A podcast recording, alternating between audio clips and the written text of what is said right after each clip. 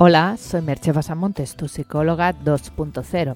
Ya sabes que puedes entrar en mi blog merchepasamontes.com y encontrarás mis servicios de psicoterapia y coaching online y también presencial. Y encontrarás también los cursos online para que puedas hacer desde tu casa y a tu propio ritmo.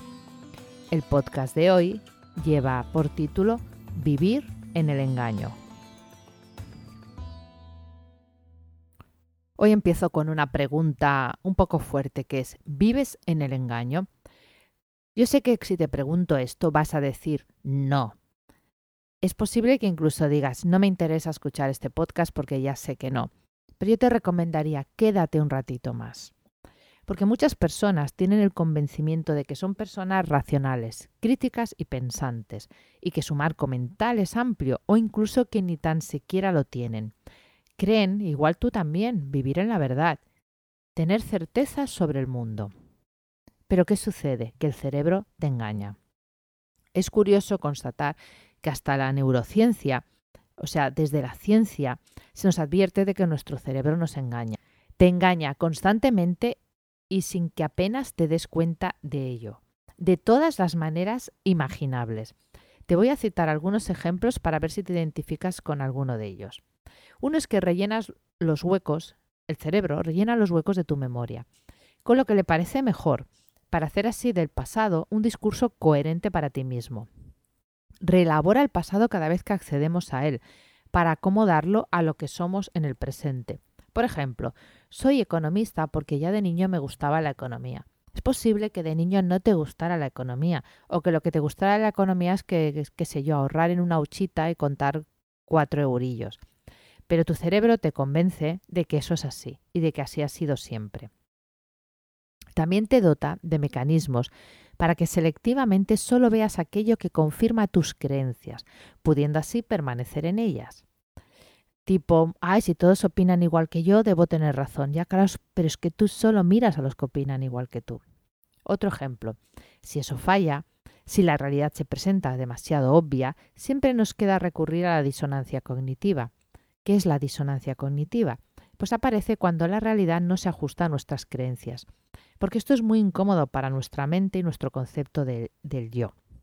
De ese modo cambiamos de opinión sin casi ni darnos cuenta, pero lo justificamos de algún modo, y así podemos acabar pensando que en realidad no hemos cambiado de opinión, que en el fondo siempre habíamos pensado lo mismo. Por ejemplo, siempre quise casarme de blanco y por la iglesia, cuando eso no había sido así y te lo justificas diciendo es que lo otro era rebeldía adolescente. Nuestro cerebro, además, decide en clave emocional, pero se las arregla para hacernos creer que es una decisión racional. Un ejemplo, era imprescindible comprar el coche nuevo y más caro porque es más seguro, y no porque en realidad te ha gustado, te apetecía, era bonito, etc. Te he dado solo unos pocos ejemplos, pero imagina todas las ocasiones a lo largo de un día en que eso está operando en ti sin que te des cuenta porque además el cerebro rutinario. No os quiero aquí aburrir con ejemplos y ejemplos, ni citar autores, estudios, etcétera, porque no sería un podcast, sería un tostón para explicaros en qué se basan todas estas afirmaciones. Pero te quiero advertir que la mayor parte del comportamiento cerebral tiene como fin protegerte y buscar tu supervivencia, y en cierto grado buscar bienestar y comodidad para ti. Y para hacer eso el cerebro es rutinario y en su énfasis por no gastar demasiada energía prefiere los patrones conocidos que lo nuevo y por conocer. Atiende bien a esto, prefiere todo aquello conocido, poner un patrón conocido a cada situación. El problema es que el precio a pagar por esa comodidad es la repetición y el inmovilismo, porque aparte del funcionamiento cerebral hemos recibido una educación que nos constriñe y nos marca un guion a seguir, el famoso guion de vida del que ya he hablado en otras ocasiones.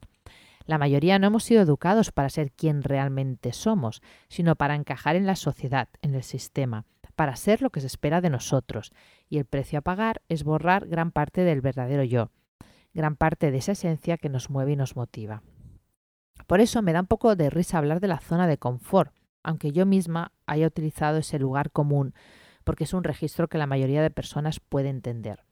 Porque la mayoría de veces salir de la zona de confort para la mayoría de personas es moverse un poco más allá del mapa mental, pero sin cambiar de hecho nada.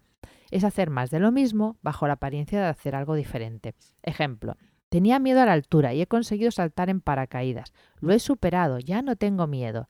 Sí, sí, ya no tienes miedo a la altura. Pero el lunes siguiente vuelves a tu gris puesto de trabajo que no te gusta, que te consume por dentro. Pero eso sí, ya puedes saltar en paracaídas, ya has ampliado tu zona de confort. ¿O no? Porque ¿cuál es el verdadero cambio? El verdadero cambio duele. Sí, lo siento, pero el verdadero cambio duele y se produce cuando el dolor del cambio es menor que el dolor de seguir como estamos.